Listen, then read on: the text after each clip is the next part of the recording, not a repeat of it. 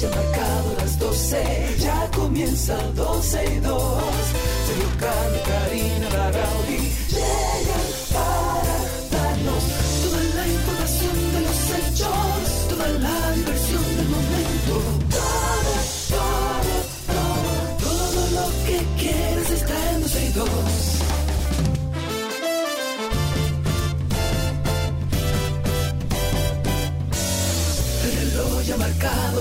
12, ya comienza 12 y 2. Sergio y Karina Larrauri llegan para darnos toda la información de los hechos, toda la diversión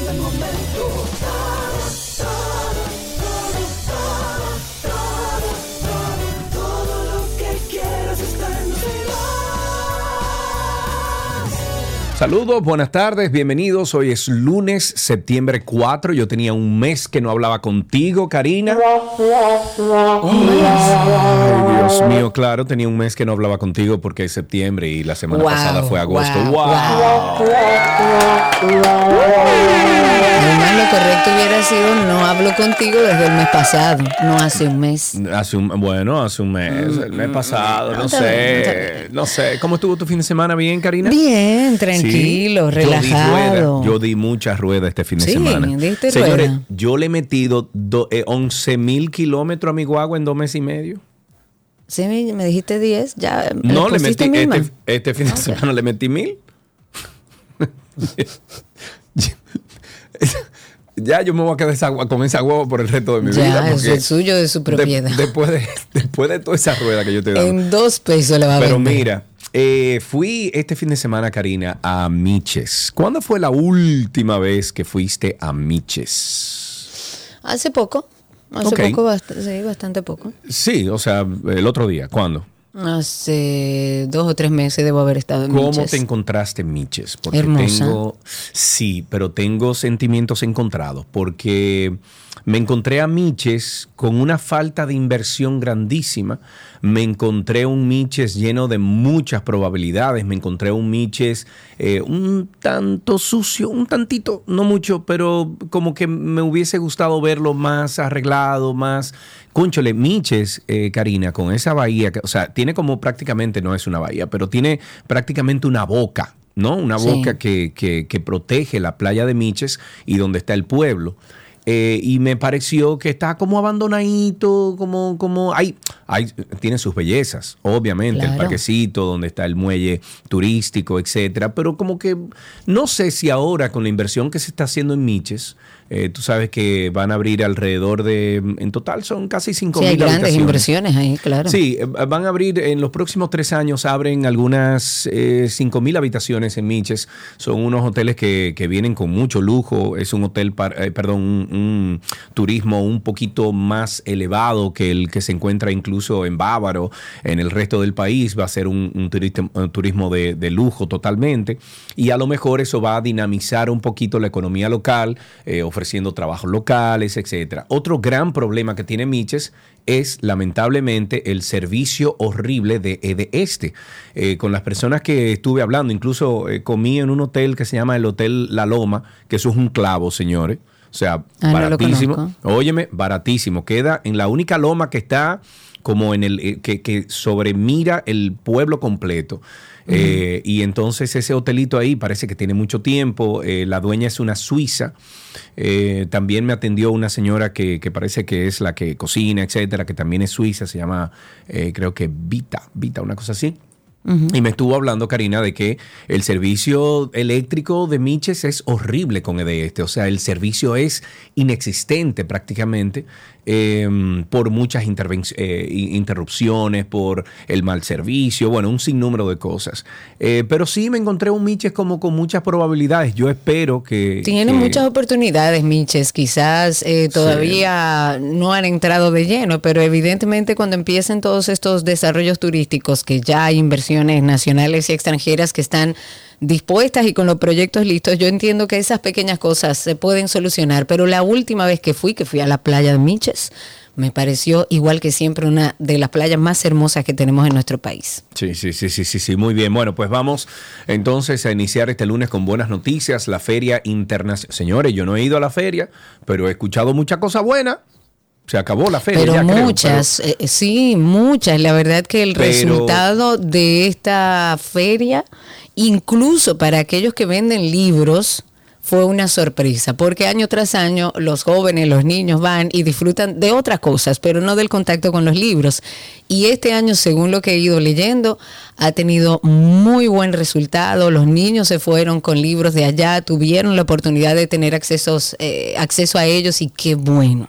Así es, bueno, pues la Feria del Internacional del Libro Santo Domingo obtuvo la certificación como marca país de República Dominicana, convirtiéndose de esta forma en el primer evento gubernamental en recibir esta distinción entregada por parte de la Comisión Multisectorial, que es el órgano encargado de coordinar y ejecutar las estrategias de posicionamiento del país en el ámbito internacional. Además de esto, decenas de familias abarrotaron la Plaza de la Cultura durante este último fin de semana con la intención de adquirir alguna obra literaria o participar de las actividades eh, culturales y de acuerdo con lo que pudimos eh, recoger en cuanto a opiniones, como dije anteriormente, de nuestros allegados, lo que hemos visto en redes sociales, eh, miembros de nuestra comunidad de oyentes también, parece que la, eh, finalmente este año hubo un paso positivo, escaló un, un peldaño positivo la Feria del Libro. Qué bueno, felicidades Qué bueno. Milagro. La impresión de los visitantes en cuanto al desarrollo de la actividad ha sido positiva, llegando muchos a considerarla como un espectáculo y es que de acuerdo con los testimoniales y, y las personas que asistieron, los libros preferidos para comprar fueron la literatura tradicional dominicana y los escritores clásicos. Por otro Qué lado, los vendedores dijeron que las ventas y la aceptación del público fueron favorables, siendo considerada un éxito que no se había visto en años anteriores. Qué bueno, qué bueno, qué Definitivamente bueno. una fiesta cultural que por las opiniones que hemos escuchado ha sido enriquecedora y será esta noche a las 10 de la noche cuando finalice la feria. Así que si usted todavía no asiste, aproveche y vaya un rato. Eh, yo estoy eh, tirándole ahí a Milagros a ver si podemos hablar con ella. Ay, ojalá. Un momentico al aire. Eh, le tiré, vamos a esperar. Ok, mientras tanto hay más cambios en medio de toda la crisis que hay entre Haití, entre la República Dominicana, pues el Ministerio de Defensa, muchos de ustedes habrán leído en la prensa y a nivel di- digital que han designado al coronel del ejército Freddy Soto Torman. Él será el nuevo director del cuerpo especializado en seguridad fronteriza terrestre, que es el CESFRONT. Esto en sustitución del general de brigada Frank Mauricio Cabrera Rizek. De acuerdo con los documentos que han ido compartiéndose en la prensa, firmado por el ministro de Defensa, al general Rizek le serán asignadas nuevas funciones y se espera que en las próximas horas ya se realice la ceremonia de cambio de mando. La destitución del director del CESFRON ocurre luego de que el Ministerio de Relaciones Exteriores informara a través de un comunicado que el gobierno de nuestro país ha solicitado a las autoridades haitianas que detengan de inmediato el reinicio de la construcción de un canal que el propósito es desviar el agua, señores, del río Masacre. Recuerden que esto lo habíamos comentado y hablado aquí en varias ocasiones, incluso con, incluso con técnicos eh, medioambientalistas que hablaban y abordaban este tema. Y este comunicado lo que dice es que esta solicitud se fundamenta en la preocupación legítima sobre potenciales efectos negativos que esta obra puede causar a los productores agrícolas, no solamente de la República Dominicana, sino también de la República de Haití. Según, no conozco personalmente a Freddy Soto Torman, pero según las cosas que he, leído, es, una, es un joven entrenado con muchísima capacidad académica y con muchos años de servicio. Esperemos Vámonos, que sea así. vámonos con... Ah, pero tú estás... Sí, yo lo conozco a él, sí, tiene muchos años de... de- de- Es el hijo de Soto Jiménez, Sí, se sí, hizo sí, mucho, conozco. mucha referencia a eso, pero la claro. realidad es que es un militar que he escuchado a otros militares decir, ese es un militar, y cuando un militar dice eso, porque serio, vertical, recto y que ama la academia y que ama lo que estudió y que se ha dedicado a eso. Mira, me dice aquí mi, mi hermano de Santiago, Luis Midense, un epertáculo la feria, la feria del libro, qué bueno. Eh, muchísimas gracias Luis por la referencia. En otro tema también que tenemos que tratar es que ya estamos hablando de migración. El canciller Roberto Álvarez dijo que es necesario cerrar la frontera real y efectivamente y regularizar a los haitianos que se encuentran en el país de manera irregular, laborando en empresas, agroindustrias, en la construcción, para poder aplicar el 80-20 en la contratación de trabajadores. De acuerdo a Álvarez, eh, ambas medidas son absolutamente posibles y dijo algo, bueno, que quiero citar y es que dice, aunque algunas personas creen que no es posible, pero para ello se necesita no solamente penas fuertes, sino también tener un registro biométrico de todo el mundo que esté en el territorio y eso se está haciendo. ¿Es posible cerrar la frontera? Sí. Otros países lo han hecho, como Israel. La cuestión es ponerse serio. De acuerdo con el canciller, el plan de regularización de extranjeros iniciado en el 2014 fracasó porque se inscribieron 288 mil y a su juicio solo unos 26 mil tienen ciertos documentos. Álvarez estuvo explicando que es necesario resolver la situación de los extranjeros por sectores, determinando los que son necesarios y entonces se regulariza a quienes tienen muchos años aquí en el país. Además, el canciller dijo que República Dominicana respeta los derechos humanos, no obstante dijo que sin cuestionar el derecho del, del gobierno de, Abinader a repatriar a extranjeros irregulares, se comenten excesos de diversa naturaleza, incluyendo las condiciones de reclusión y deportación de haitianos, temas que, según dijo, están enfocados en mejorar. Entre otras cosas para comentar, este lunes a las 2 de la tarde, la Oficina de Atención Permanente del Distrito Judicial, esto es en San Cristóbal, eh, va a conocer la medida de coerción contra los imputados de la explosión mortal que, como sabemos, ocurrió el pasado 14 de agosto, que tristemente dejó el saldo de 37 personas fallecidas, decenas de heridos. Los familiares de estas personas fallecidas aparecen como querellantes en la solicitud de medida de coerción del Ministerio Público, en este caso contra Eduard Vidal, Maribel Sandoval y Michelle Sandoval. Ellos como ya hemos comentado aquí, son los propietarios de esta empresa, Vidal Plast, en donde supuestamente se habría originado esta explosión. Recordemos que la semana pasada, para ponerlos un poco en contexto, el Ministerio Público declaró este caso como complejo y pidió eh, prisión preventiva contra Eduard Vidal. En el caso de Maribel Sandoval y de Michelle Sandoval, se pidió una garantía económica por un millón de pesos a través de, como siempre se hace, de una compañía aseguradora y la prohibición, por supuesto, de salir sin autorización del país. Además, deben presentarse los días 30 de cada mes ante el Ministerio Público. En cuanto a la razón social de Vidal Plast SRL, como se llama la empresa, se ha solicitado que previo a que se conozca esta audiencia, el tribunal ordene la convocatoria de sus representantes legales y en cuanto al fondo, ordene el cese temporal de las operaciones hasta que se culmine todo este proceso. El Ministerio de Educación de República Dominicana ha abierto una licitación para la compra de esposas, gas pimienta, linternas recargables, bastones antimotines, silbatos para el equipamiento de la Dirección de Seguridad de la Cartera.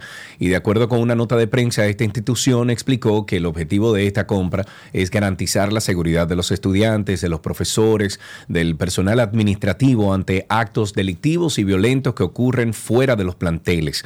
El director de comunicaciones del MINER, Rafael Alonso Rico, dijo que los equipos en licitación no son letales y que nunca se utilizarían contra los estudiantes o la comunidad escolar y dijo también que no duda de las buenas intenciones y preocupaciones de quienes puedan criticar la licitación de equipos para la Dirección de Seguridad dirigida por el general retirado Eugenio Andrés Matos pero considera que es irracional pretender garantizar la seguridad del entorno escolar sin equipamiento. Em, tú sabes que, Cindy, ponme ahí en el guion, por favor, en Tránsito y Circo. Conche, Dios Está tarde. ¡Ay, Dios mío! Ok, Cristi, perdón. Cristi, ponme ahí en el guion para tratar en tránsito y circo una opinión que tengo que me ha cambiado la vida de los peajes aquí en República Dominicana. Antes de continuar con el próximo tema, Karina, eh, y lo voy a ampliar ahorita. Yo me pasé alrededor de dos horas y media, tres horas en uno de los peajes de... Ah, mira. Sí, un lo tipo que que, pasaba así sin frenar. No, no, no, no, no, no, no, no, no, no, no. Lo que pasa es que estoy haciendo un trabajo para RD Vial eh, y la, la grabación era en un peaje. Y yo le dije, bueno, pues yo voy a ir al, al peaje que queda cerca de mi casa y hago toda mi grabación allá. Karina. Bueno, yo agarré hasta un tigre que se fue, eh, o sea, venía en exceso de velocidad, casi se lleva a los policías en el peaje, se le metieron adelante, todo eso lo grabé, lo tengo grabado. Y el tipo se dio, se dio a la huya, o sea, o sea, eh, A la perdón, se- fuga. a la fuga, perdón, se dio a la fuga eh, y todo eso quedó grabado. Eh, las cosas que yo vi ahí, no te Pero es que los motores, eh, ya yo ni siquiera, ya es como que uno no pierde ni el tiempo ni denunciando, ni subiendo fotos. Nada. Y mira que yo no soy la que se da por vencida, pero yo, por, o sea, yo siento que ya ellos entendieron que pueden hacer lo que le da la gana.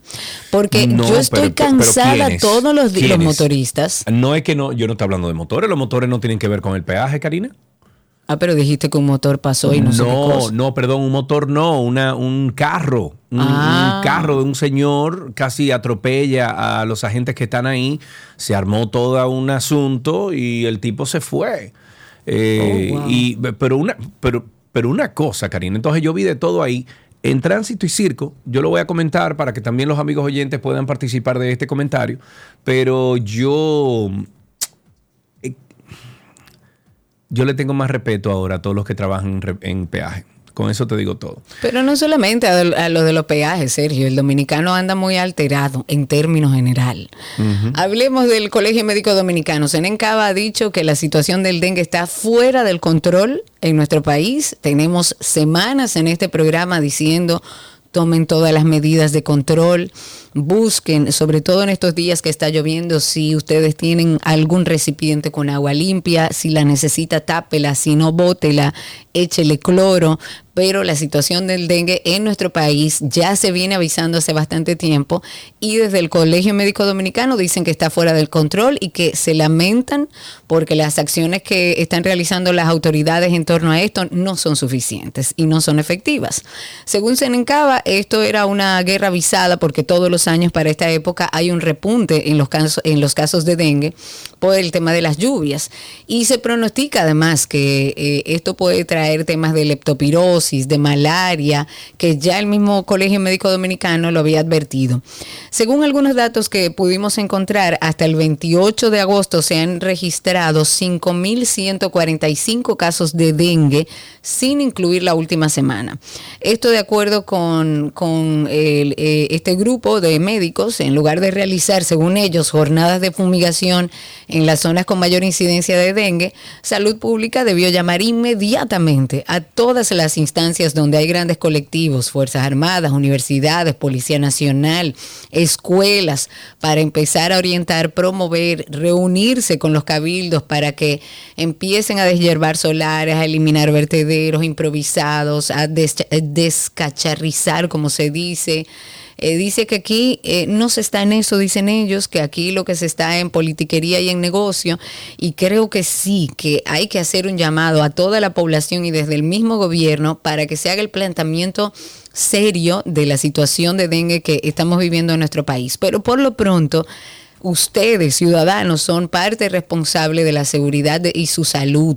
Tienen que buscar, ya se ha educado mucho en torno a esto también y ya sabemos que no podemos dejar ningún balde con agua, no importa que esté limpia, porque a veces no es en agua sucia. No, señores, es en agua limpia que crece el mosquito que contagia el dengue. Así que a tomar todas las medidas de prevención porque hay mucho dengue en nuestro país. Copen Hospiclinic, una casa comercial de medicamentos y su administradora, enfrentan graves cargos por violación a la Constitución y la Ley General de Salud 4201, según consta en la solicitud de audiencia para imponer medidas de coerción hechas por el Ministerio Público en ¿dónde? En Santiago. Los cargos presentados contra esta entidad y su administradora incluyen la violación de los derechos a la salud, así como infracciones a varios artículos de la Ley General de Salud. También se les acusa de realizar comercio ilícito en perjuicio del Estado dominicano La solicitud de medidas de coerción que fueron presentadas ante la Oficina Judicial de Servicios de Atención Permanente se centra en delitos que abarcan el contrabando, comercio ilícito y la falsificación de productos farmacéuticos. Los cargos imputados buscan la privatización de libertad para la administradora de Copem Hospiclinic, una entidad de, eh, bueno, que fabricaba y vendía productos farmacéuticos bajo la marca registrada de el Melpred 40 MG. Estos productos se distribuyen en centros de atención médica y representan graves riesgos para la salud pública. Dios mío. ¿Viste el ¿Viste a Nuria este fin de semana? No, no la vi. ¿Qué pasó? ¿Cuál era el tema este fin de No, no, semana? no, habló de la doctora venezolana que estaba Ah, ejerciendo sí, aquí. vi los avances, que Sí. sigue operando normal. Normal, pero sigue operando en una clínica que está relacionada con quién? ¿Con quién? Alessi Medina. Ay, papá. Que se- pero ve acá, es que la gente es loca. Yo no entiendo. O sea, la gente no tiene. O sea, usted no puede venir de otro país. O sea, usted viene No, de olvídate Venezuela de a decir, país. yo soy médico, yo soy que no sé qué cosa. soy de-". Olvídate, olvídate. Pero es que me sorprende más un extranjero que Oye. venga pensando que uno tiene taparrabos aquí. Escúchame, no, es que no es solamente eso, es que el- el- la frase de Dios los cría, ¿cómo es?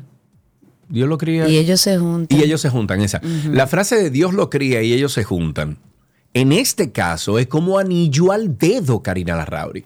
Porque estos tigres, o sea, se han juntado. Como así, por coincidencia. Y fue una sorpresa Yo no para quiero- tía Nuria. Fue una yo- sorpresa. Yo. Encontrarse con ese nombre en el camino. em, O ella sabía que estaba el nombre por ahí. Eh, No, no, es que, se, óyeme, Dios lo cría y ellos se juntan. Y ellos se juntan. Sería bueno hablar con Nuria Piera. Bueno, el diputado Miguel Gutiérrez, recuerden que eh, representa el partido de gobierno, o sea, el PRM por la provincia de Santiago y está preso desde mayo del año 2021 en Miami bajo la acusación de narcotráfico. Aunque él está imposibilitado de asistir al Congreso Nacional, su puesto allí sigue intacto, ya que el Consejo de Disciplina de la Cámara de Diputados ha frenado por cuatro meses la petición para quitarle su curul como congresista. Pues los diputados que dirigen el Consejo de Disciplina conocen la solicitud desde abril, mayo, junio, julio, agosto y septiembre, cinco meses después cuando el PRM solicitó a la Cámara Baja que, susti- que sustituyeran a Gutiérrez. Sin embargo, los legisladores han argumentado que han retrasado este proceso durante cuatro meses porque no cuentan con los documentos necesarios para avanzar. Según explicó Soraya Suárez, que es la diputada instructora encargada de este caso, las autoridades de Estados Unidos aún no han respondido al requerimiento de la Cámara de Diputados que desde abril anda solicitando la acusación formal de este caso. Bueno, eh, tenemos también que el, déjame ver, desde agosto del año 2020 hasta julio del 2023, el Instituto Superior de Formación Docente Salomé Oreña eh, ha incrementado su nómina mensual en más de 8 millones de pesos, lo que implica la distribución de más de 349 millones de pesos adicionales en los últimos tres años en el pago de remuneraciones, sobresueldos, dietas, gastos de representación y gratificaciones y bonificaciones, horas extras e incentivos. Recordemos que el, Instituto Superior de Formación Docente Salomé Oreña es una institución de educación superior de, formación docente de carácter estatal y de servicio público adscrito al Ministerio de Educación, especializado en la preparación de maestros de excelencia y que desde su portal es definido como una entidad que juega un rol de principal guía en la mejora de la calidad del docente. En agosto del 2020 contaba con una matrícula de 3.630 estudiantes y cuatro nóminas, una de, de colaboradores, colaboradores nombrados, una de colaboradores contratados, una de colaboradores contratados de carácter eventual y otra de colaboradores de vigilancia. El monto total de estas cuatro nóminas ascendía apenas a 70 millones de pesos mensuales. Wow. En un hecho lamentable que tenemos que comentar, eh, un ganadero, su esposa y un hijo, además de otra persona, fueron ultimados la madrugada de ayer y una quinta persona resultó herida de gravedad en Dajabón. Se trata de un ganadero conocido como Papito Medina, Los nombres de su esposa y, e hijo y la otra persona fallecida aún no han sido revelados por la prensa. Es una noticia que está en desarrollo. Aún estamos esperando más información de las autoridades y por supuesto durante nuestro programa iremos actualizando este hecho tan lamentable. El Pleno del Senado de la República Dominicana se trasladará por primera vez a la provincia de Puerto Plata para realizar una sesión extraordinaria este viernes 8 de septiembre al conmemorarse el 184 aniversario del natalicio del héroe de la Restauración de la República. Estamos hablando de Gregorio Luperón. Los trabajos legislativos en esta Cámara Alta se llevarán a cabo a partir de las 11 de la mañana esto será en el auditorio del Centro Universitario Regional del Atlántico de la Universidad Autónoma de Santo Domingo, en la ciudad puertoplateña. La sesión extraordinaria se desarrolla tras la aprobación de una resolución propuesta por la senadora de esta provincia, nuestra eh, estimada Ginette Burnigal, que ha estado con nosotros en este programa, con motivo de rendir homenaje al general Gregorio Luperón. Esta resolución propuesta por Burnigal Em, de Jiménez establece que el general Gregorio Luperón es considerado como la primera espada de la restauración. Antes de finalizar, yo quiero enviar un mensaje sutil a nuestra productora, Cristi Tapia. ¿Tú sabes lo que es un mandadito, Cristi Tapia? En Uber, en uno de esos. Ok.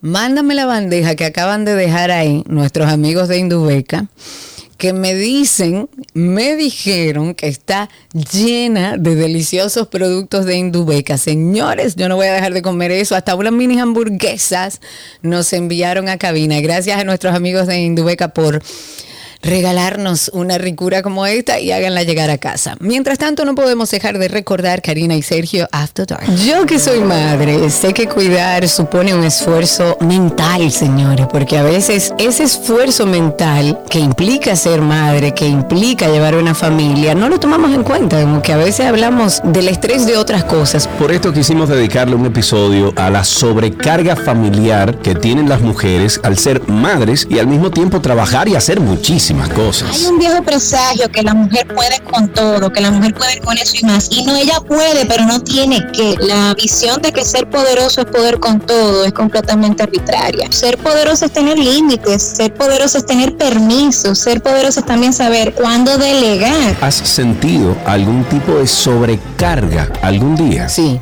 sí, sí, sí, y mil veces sí.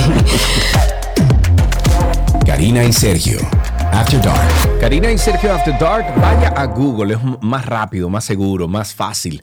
Usted va a Google y pone Karina y Sergio After Dark y le sale una lista de muchísimos outlets donde estamos nosotros ya presentes, plataformas que eh, replican nuestro contenido. Karina y Sergio After Dark y así empezamos 12 y 2 en el día de hoy.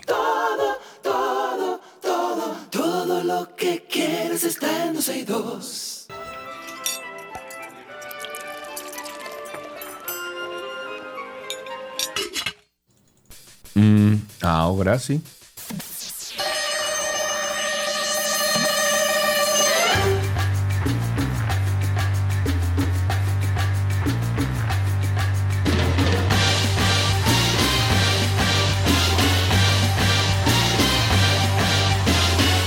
Bueno, Nico, vuelve el bullying. Ya llegué, te oí, todos los días te oí, me paraba, pero te oí.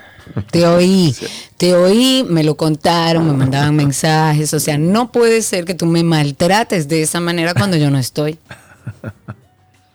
Así no me llega a ningún lado, Nico. No, es difícil, yo lo sé. Pero la, gente, la, gente, la gente sabe que yo soy el, maltratado. Oye, este. Muy bien, está Nicolás Frigerio con nosotros, nuestro queridísimo chef Nicolás Frigerio. Y vamos a empezar una semana de recetas con pechuga de pollo. Me encanta, porque si hay algo fácil que se puede hacer de todo, es justamente con el pollo. ¿Qué hacemos hoy, Nico? y sobre todo a la pechuga le pega todo. Sí, todo. No es una carne tan sabrosa pues todo lo que le pongamos va, va bien. Eh, quería, hacer, quería hacer un comentario. El otro día eh, llamé al banco para, para hacer un pequeño reclamo, algo rutinario. y, cuando la, la, persona que me está atendiendo me pregunta el nombre, le digo Nicolás Frigerio. Y me dice, el de la receta imposible.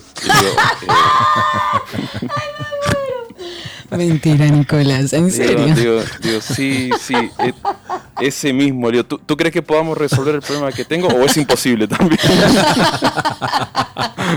tú te has creado mala fama tú solito, Nicolás sí, No, me eche, no me endoses la culpa, porque si usted no manda la receta, la gente pregunta dónde está y yo tengo que decirle que no está en la página. No, lo, peor es que me dice, porque peor que eh, esa persona es peor que yo, ¿no? Pues me dice, manda una y ya, y, Vas, y vas ahí, vas resolviendo. saludo para ella. Muy bien, Nico, ¿qué preparamos y qué necesitamos en el día de hoy? Vamos a preparar una, un pollo strogonoff. Em, el strogonoff es, a ver, es muy común que se vea de cordero, de res. De pollo no es tan común, pero es muy sabroso. Por lo mismo que decíamos ahorita, que el pollo lo acepta todo eh, absorbe mucho el sabor y la verdad que es una combinación perfecta porque es como cremoso, con hongos, con pimentón y es muy muy rico. Eh, lo que vamos a necesitar son ingredientes muy simples, en este caso pechuga de pollo, eh, que lo vamos a utilizar sin hueso. Vamos a utilizar paprika o, pimentón. Importante que sea dulce, que no sea ni picante ni ahumado, porque si no le cambia demasiado el sabor, que sea pimentón dulce. Vamos a necesitar también cebolla, hongos, preferiblemente frescos. Vamos a necesitar también, lo normal es que se utilice brandy. Si no tienen brandy y por ejemplo tienen ron, es verdad que le va a cambiar un poquitito el sabor, pero tampoco va a ser gran cosa, así que pueden utilizar ron. Si no tienen ningún destilado de este tipo, pues no se preocupen, lo pueden obviar. Vamos a utilizar también caldo de res, que en este caso, eh, la verdad yo desde hace tiempo para casa vengo utilizando caldos eh, que vienen en Tetra Pak que los venden en el supermercado, eh, no, no, los que vienen en cubitos, sino los que son líquidos, ¿no? que vienen de a litro, eh, y resultan súper buenos, o sea que podemos utilizar perfectamente eh, caldo de res o puede ser también caldo de, pollo, de ave, el que, el que prefieran. Con el de res va a quedar un poquito más fuerte. Crema de leche, perejil, sal y pimienta. Y listo, estos son los ingredientes. Entonces, para el procedimiento, lo que vamos a hacer es, vamos a cortar la pechuga hay quienes la cortan en bastones, a mí me gusta más cortarla eh, en dados. Entonces la vamos a cortar en dados, la vamos a poner en un bowl, le vamos a poner sal, pimienta y el pimentón. Y esto lo que vamos a hacer es que lo vamos a masajear un poco. La, idea es que toda la pechuga eh, quede por todos lados bien eh, impregnada con todo el pimentón, la sal y la pimienta, para que luego no nos quede ni un pedacito sin, sin sabor. Por otro lado, lo que vamos a hacer es, vamos a cortar la cebolla en juliana y los hongos eh, como en, lascas. También los pueden cortar en dados si les gusta, pero si no, en lascas está bien y, se va, y va a ser más rápido también. Ok. Entonces, para el procedimiento ya de fuego, lo vamos a hacer casi todo de un tirón. Vamos a poner en una olla que sea un poquito profunda, porque esto es una preparación bastante líquida. Vamos a poner un poquito de aceite, puede ser aceite de oliva, puede ser mantequilla también, o también puede ser, que últimamente lo estoy utilizando mucho y me gusta mucho, grasa de cerdo, que se consigue bastante, bastante fácil en el súper. ¿Y como eh, para qué tú usas la grasa de cerdo? Bueno, no, últimamente la estoy reemplazando por el aceite, no por nada en particular, sino por, ah, gusto. sí, ok, ya entendí. Para saltear vegetales, para sellar una carne, eh, me, está, me está resultando eh, no sé, me gusta. ¿Y se consigue así normal en el súper? Sí, em, hay, una marca que es importada en uno de los supermercados. Hay otro que creo que lo vende como una marca blanca. O sea que pueden preguntar por grasa de cerdo o eh, lardo también. Eh, para, que lo, para que lo busquen por ahí. Es muy buena. Entonces, como les decía, podemos poner cualquiera de estas grasas en, en, la olla. Esperemos que se caliente un poquito y agregamos las pechugas de pollo. Tratemos de que no, eh, si tenemos mucha pechuga y la olla no es eh, muy grande en diámetro, agregamos un poco que se cubra la base. Cuando se dora un poquito la vamos dando vuelta, retiramos y agregamos otra tanda, que no quede como una, o sea, no agreguemos todo y que, y que tengamos que, que revolver todo, sino se va a comenzar como a hervir y no es lo que queremos, sino que quede doradito. Cuando tenemos la pechuga doradita, la retiramos y la ponemos en una bandejita o en un plato o en un bowl, ahí a descansar. Y en, el mismo, en la misma olla vamos a agregar un poquito más de grasa y vamos a sofreír la cebolla y los hongos. Vamos a sofreírlos hasta que tome apenitas color doradito. Agregamos las pechugas nuevamente. agregamos, eh, si tenemos el brandy o el ron, este es el momento de agregarlo para que pueda evaporar todo el alcohol. Si no lo tenemos, pues no lo utilizamos. Agregamos la crema de leche y el caldo tanto o de res o de ave. Lo que vamos a hacer es la cantidad de líquido es para cubrir más o menos por una pulgada encima de los sólidos. Vamos a cocinar esto 25 minutos aproximadamente a fuego medio. La idea es que se cocine bien la pechuga y que la salsa reduzca un poquito. Ya cuando pasa este tiempo, agregamos un poco de perejil picado a la mezcla. Tomamos un poquito de arroz, que en casa de buen dominicano siempre hay arroz. Ponemos ahí en el plato, ponemos un poco de este pollo con bastante salsa servimos y listo. Y listo, ahí tienen una rica receta con pollo que no van a conseguir en nuestra página para que lo sepan, pero cualquier cosa, Nico está en redes, a pesar de que entra poco por ahí, está en redes y pueden comunicarse con él buscándolos como buscándolo como Nico el Chefo. Amigo, gracias. A ustedes, hasta mañana. hasta mañana, se te quiere mucho, aunque no parezca. Nicolás Frigerio estuvo con nosotros en esta semana que iniciamos con pechuga de pollo, que si ustedes tienen alguna, compártanla o a través de nuestras redes, arroba 12 y 2 en todas las plataformas o también a través de nuestra página 12y2.com y hasta aquí nuestra receta del día.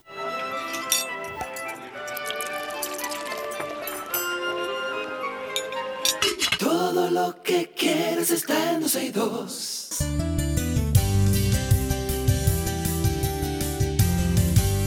Nosotros estábamos comentando al inicio del programa, estábamos comentando sobre lo que hemos percibido. Yo eh, personalmente no fui a la Feria del Libro y ya hoy se me, se me acabó el tiempo porque acaba esta noche. Sin embargo, sí he escuchado tanto a personas que han ido, bueno, me escribieron aquí en el WhatsApp también, eh, personas que yo vamos a decir que, que considero loable su, su, opinión sobre las cosas que han pasado por la Feria del Libro y dicen que este año la Feria del Libro superó absolutamente todas las anteriores.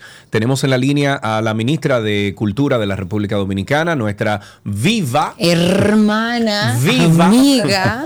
¡Ay, mira la viva! ¡Viva! Milagro, ¿tú te acuerdas cuando fuimos nosotros a Saona? en el 98, después del huracán, que una gente te voció y que ¡ay, mira la viva! ¡Ahí va la viva! Después, después del huracán, a constatar los daños del paso del huracán. Pero que yo recuerdo que yo recuerdo que yo, nosotros nos rayamos la risa porque éramos tres, nada más éramos Milagro y, dos personas más. Y, recuerdo que vocearon así mismo de un colmado de que, ay, mira, la viva. Y nos rayamos la risa.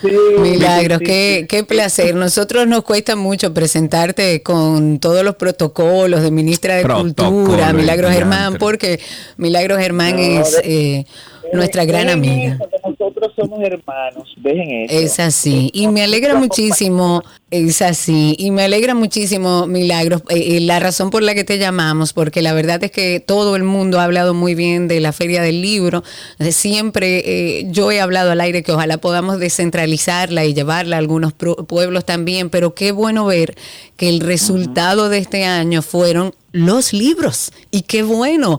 ¿Cómo fue la experiencia, Milagros, y, para ustedes también como equipo de trabajo hacer todo esto de la Feria del Libro? Bueno, fue una experiencia magnífica porque cuando tú te trabajas horas extra, vida extra, eh, tiempo, eh, salud eh, mental extra, milagro. Exacto, todo. Nosotros nos como equipo, el Ministerio de Cultura, bueno, eh, las direcciones eh, que tienen que ver con el libro y la lectura, la dirección de la Feria del Libro, la dirección del libro y la lectura, la, el equipo de la sede central y básicamente todo el ministerio se, se unió porque decidimos asumir como un reto propio de cada uno de nosotros la, la, la reinvención de nuestra Feria del Libro. El mandato de nuestro presidente fue eh, renovar la Feria del Libro, modernizarla y eso hicimos. Yo creo que, que gran parte de lo que se logró este año y de lo que la gente está asumiendo como, como algo sin precedentes de calidad fue que utilizamos, volvimos a la, a la Plaza de la Cultura, Sí. utilizamos inteligentemente todos los espacios que tiene la Plaza de la Cultura, que antes se usaban los, espra- la- la- las calles para, para Sí. montar los, lo- las casetas aquellas endebles que no te protegían ni del sol, no protegían a la gente ni protegían a los libros, porque si llovía se mojaban los libros y había que Claro. desmontar Claro. todo aquello.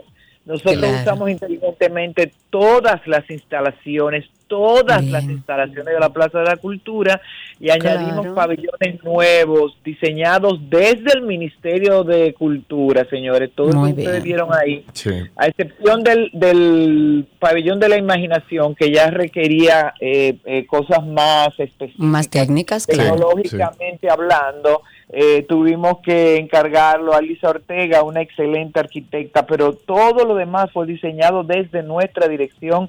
O sea, usando, usando recursos de- del ministerio, dentro del Claro. ministerio. del propio, del propio ministerio. Entonces nosotros eh, climatizamos esos pabellones, la gente podía eh, con toda tranquilidad y sin ningún tipo de, eh, de prisa, ni de que, que si va a llover, que si hay calor, eh, tú podías disfrutar, pararte, porque eran amplios pabellones, pararte a ver los libros, a ojearlos, a tener la tranquilidad de ver, escoger qué es lo que tú querías comprar. Los precios Sí. de los libros estaban de, eh, eh, realmente de feria. Realmente baratos y de feria, eso me dijeron. Real. Sí. Eso, eso fue algo, eso es algo que es también una conquista para el, para los lectores, porque uno de los ejes Claro. principales eh, de impacto de la Feria del Libro es conquistar nuevos lectores. Mira, Eh, si, si- perdón que te interrumpa, si nos vamos, eh, porque recuerdo la controversia de que,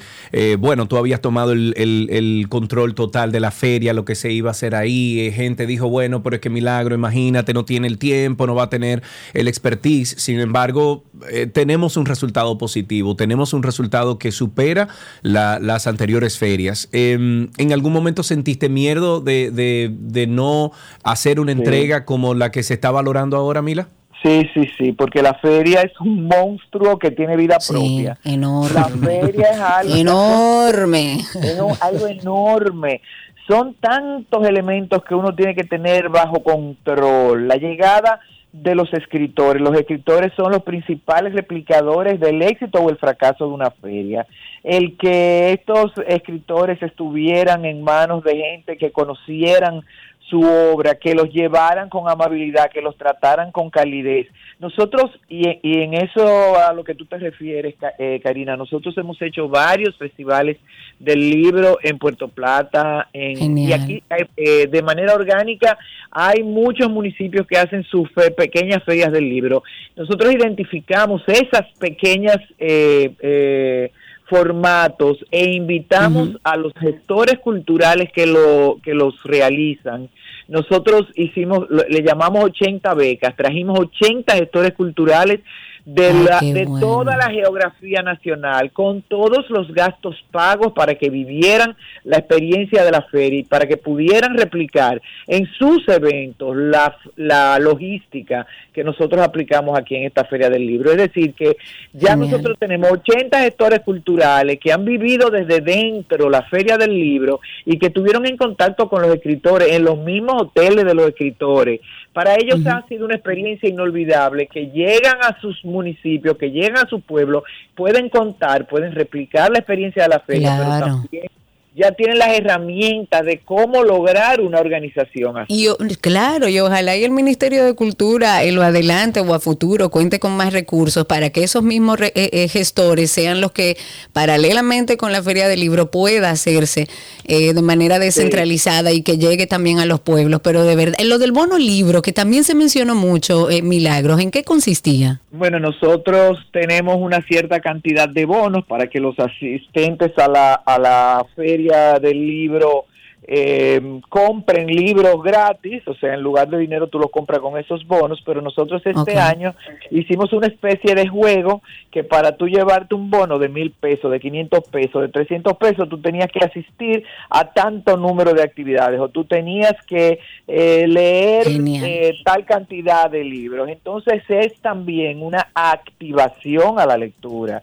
y una Claro. animación a la lectura. Pero te cuento también que la editora que tenía años que no editaba libros, la editora nacional de nuestro Ministerio de Cultura, sacó 16 títulos nuevos, mil Bravo. libros por cada uno de esos títulos, o sea, 16 mil libros y 16 mil cuentos cortos, Genial. o sea, 32 mil libros para buscar le- nuevos lectores. O sea que eh, el- todo lo que hemos extraído como experiencia de esta feria del libro ha sido gratificante para un equipo comprometido, como he dicho en todo, en cada vez que he podido hacerlo, tengo que hablar del equipo, del equipo de la, de la feria, del equipo de la sede, eh, un equipo que ha seguido al detalle. Esto ha, esto ha seguido al detalle como ha, ha sido como parir un hijo prácticamente. Sí, señor. Sí, y señor. estamos tan contentos porque ayer eh, el comité de marca país nos hizo un reconocimiento Lo vi Sí, lo vimos, lo vimos, lo mencionamos. eh, hermoso que certifica el primer evento gubernamental certificado Marca como marca país. Esto nos compromete al año que viene a entregar una mejor feria. Esto nos compromete a mantener los, los estándares de calidad que exhibimos en esta feria y la verdad es que es un reconocimiento bellísimo y una también una plataforma porque nos nos eh, hermana con el Ministerio de Turismo y donde quiera que el Ministerio de Turismo hace su, su recorrido mostrando las bellezas de nuestro país, está compelido a mostrar nuestra Feria Internacional del Libro porque ya es marca país. Eso Sí, no es señor, y me alegro mucho.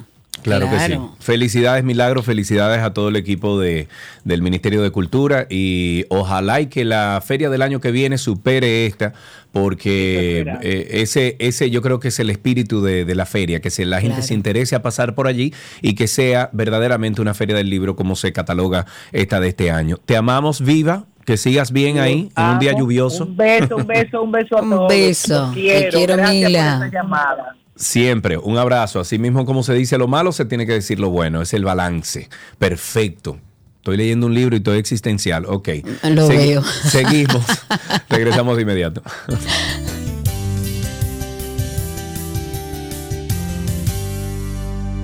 Todo lo que quieres está en 12 y 2. Let's go. Let's go.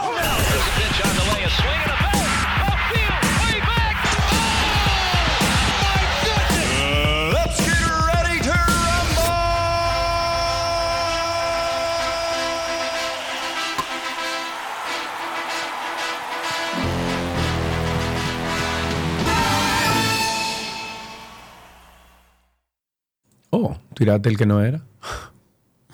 Es verdad. Ah, Lo tiro de vez. nuevo. Bueno. Sí, entonces ella me mira a mí con cara de.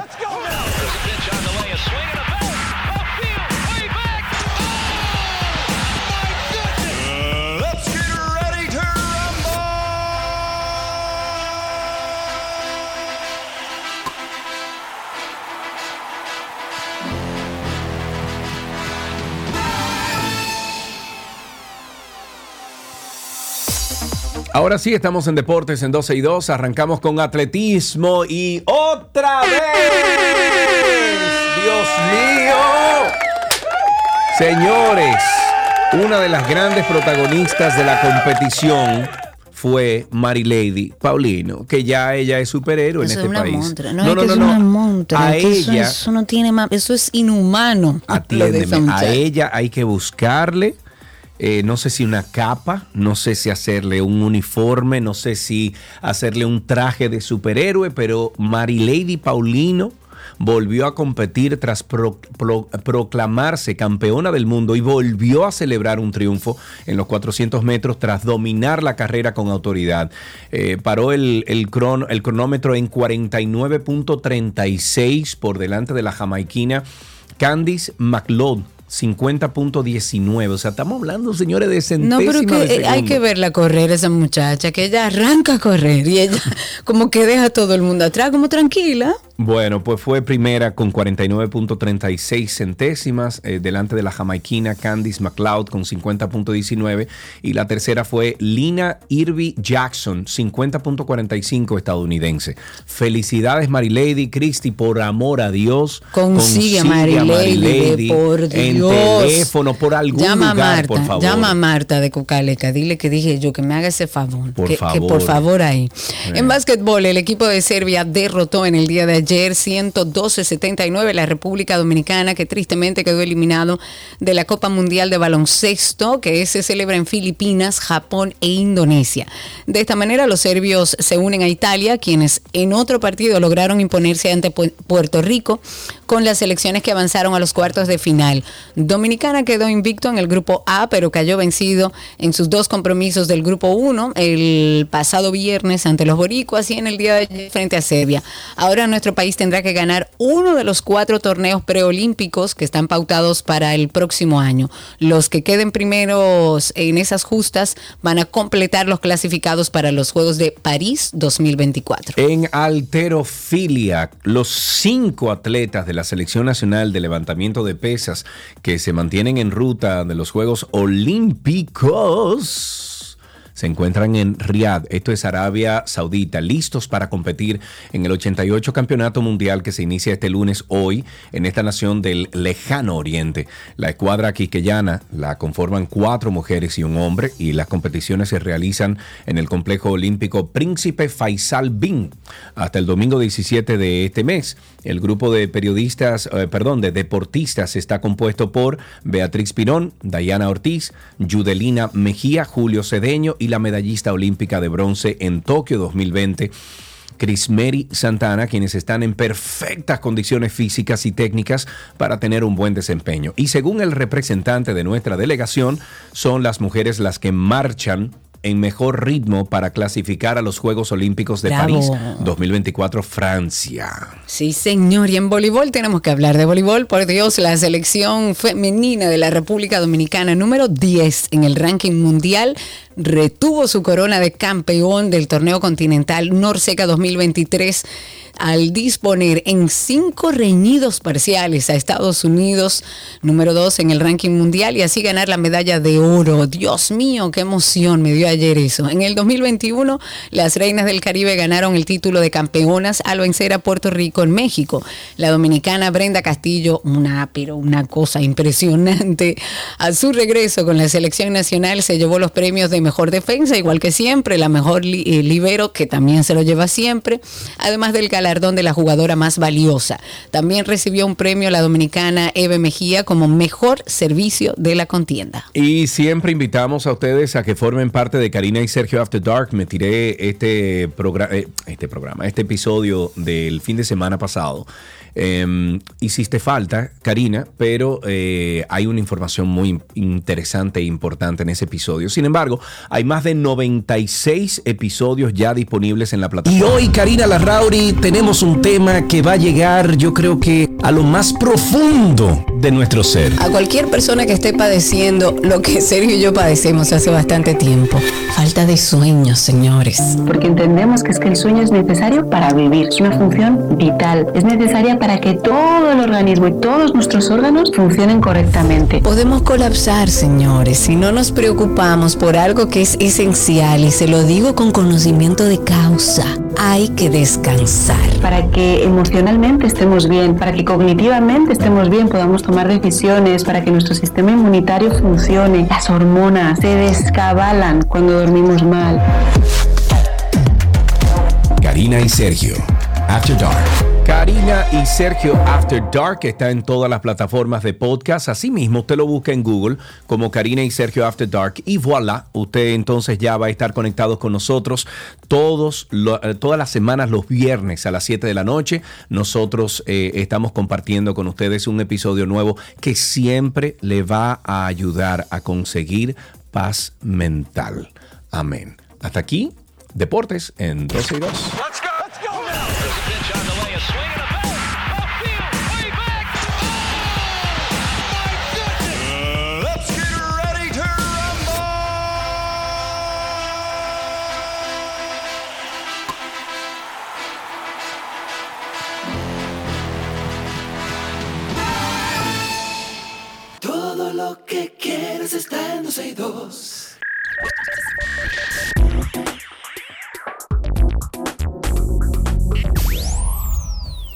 Estamos ya en lo mejor de la web, como siempre, con informaciones que salen en la autopista de la información. Recuerden, iniciando el segmento, nuestra página 12y2.com es una revista digital que hemos creado con toda la información que compartimos a diario. 12y2.com, por ahí está dividido por segmentos, igual que al aire, y ustedes pueden durante el día eh, entrar a la página y actualizarse. Dentro de las cosas que encontramos, Samsung ha anunciado el lanzamiento de una aplicación de cocina, está impulsada oigan bien, por la inteligencia artificial y lo que promete es ayudar a la planificación de nuestras comidas y el descubrimiento de nuevas recetas. Esto es una plataforma que se va a llamar o se llama ya Samsung Food y está disponible en 104 países, en 8 idiomas diferentes, a través de Google Play Store y de Apple Store. La aplicación ofrece a todos los usuarios un acceso a una base de datos de más de 160 mil recetas, una capacidad de personalización gracias justamente a la inteligencia artificial. Básicamente la idea de esta plataforma es ser como una especie de asistente personalizado que va a ayudar a, a los que la necesiten, a esas mujeres, hombres, a que puedan descubrir nuevos platos, a crear incluso planes de comida que yo me di cuenta ¿Qué tan difícil es el trabajo de quien me ayuda aquí en medio de la pandemia cuando yo todos los días tenía que pensar que se come, que se desayuna, que se cena? Esto significa, es posible con esta nueva herramienta ordenar las comidas de varios días, los ingredientes que necesitamos para prepararlo, sin tener que salir de la aplicación. El uso de inteligencia artificial nos va a permitir obtener muchas recomendaciones basadas en esas preferencias de alimentación que tenemos y la disponibilidad de ingredientes incluso de la temporada. Un ejemplo de su uso para que vayan entendiendo es que la aplicación sugiere, por ejemplo, ideas para preparar una comida para una reunión. Esto según los gustos de las personas y los recursos con los que se cuentan. También hay otro aspecto bastante destacado que es la capacidad de saber la calidad de las comidas que vamos a preparar porque nos proporciona información nutricional bien detallada sobre los ingredientes y así nos permite tomar decisiones como más inteligentes sobre la alimentación. Y aprovechando su catálogo de electrodomésticos, esta empresa va a permitir que la aplicación se integre con los dispositivos. Por ejemplo, si se está realizando una receta que requiere, qué sé yo, precalentar el horno, pues la plataforma puede hacerlo directamente desde el celular si es un equipo Samsung también. Esta característica va a estar inicialmente limitada a ciertos modelos de electrodomésticos, pero lo que se promete es que se va a expandir a más productos para que haya mayor flexibilidad. También la conectividad estará en convertir la aplicación como en una especie de red social, porque va a estar enlazada con una comunidad culinaria donde todos los usuarios van a compartir ahí, bueno, sus recetas favoritas, donde van a opinar, van a comentar de los resultados de las comidas, por lo que también es posible seguir las ideas de otras personas, adaptarlas a nuestros gustos, pero está muy interesante esta nueva herramienta, se llama Samsung Food. Pueden conseguirla en Google Play Store y en Apple Store. Me voy con una información de la red social X, anteriormente llamada Twitter, que permitirá realizar llamadas de audio y video. Ay, estoy citando, las llamadas de audio y video están llegando ya a X. Eso escribió Musk, Elon Musk, en un mensaje en la plataforma, sin dar muchos detalles sobre cuándo estas funciones estarán disponibles. Serán accesibles en Android, iOS, Mac y PC y no será necesario un número de teléfono. Y es que según Musk, X, anteriormente llamada Twitter, es la verdadera libreta de direcciones global. Recordemos que en el pasado mes de julio, Musk y su nueva directora ejecutiva, Linda Yaccarino, anunciaron el cambio de nombre de Twitter a X, diciendo que la red se convertirá en una publicación, eh, perdón, aplicación universal al estilo de China WeChat, que permite a los usuarios socializar y administrar sus finanzas. La rama de pagos X, Twitter Payments LLC, recibió este lunes ya la licencia de remesa de divisas crucial del estado estadounidense de Rhode Island, lo que permite ya participar en actividades relacionadas con criptomonedas como intercambios, billeteras, pagos, etc. Esta licencia ah, permite que X, anteriormente llamada Twitter, almacene, transfiera y facilite de forma segura el intercambio de activos digitales en nombre de sus usuarios. Sin embargo, según, algunos portales tecnológicos, desde que Musk compró Twitter en octubre pasado, el negocio publicitario de la plataforma se ha desplomado, mientras anunciantes han mostrado cautela o incomodidad por su estilo de gestión y los eh, despidos masivos en el área de moderación de contenidos, el magnate eh, apostó entonces por un modelo de negocios con una base de suscriptores pago en búsqueda de nuevos ingresos. Ahí están dos cosas que encontramos en la autopista de la información para que vayan enterándose cómo anda el mundo de la tecnología también, pero no podemos dejar de invitarlos a que pasen por nuestro podcast, un podcast que nació en medio de la pandemia con la intención de llenar una necesidad que vimos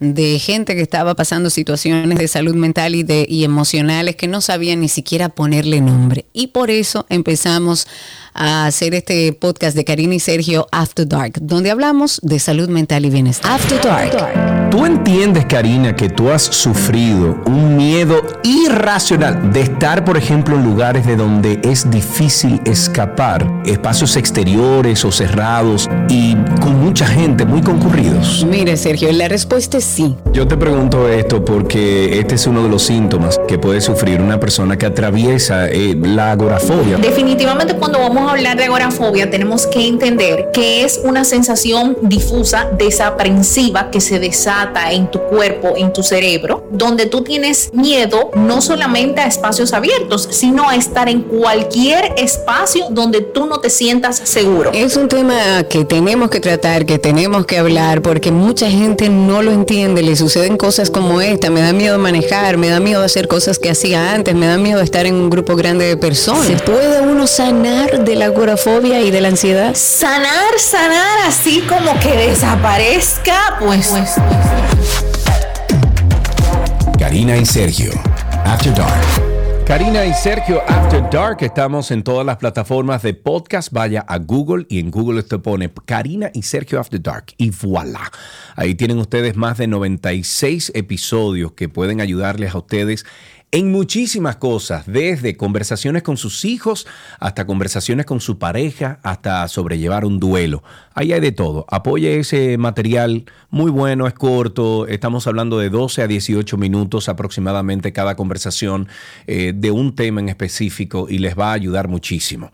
Eh, hasta aquí entonces, eh, lo mejor de la web en 12 y 2.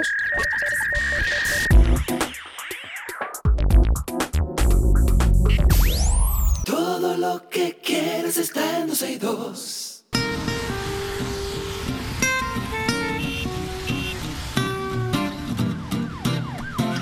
Estamos en Tránsito y Circo, 829-236-9856, 829-236-90. Tú tienes el mismo problema que yo, no puede ser. El hombro te duele. ¿Qué?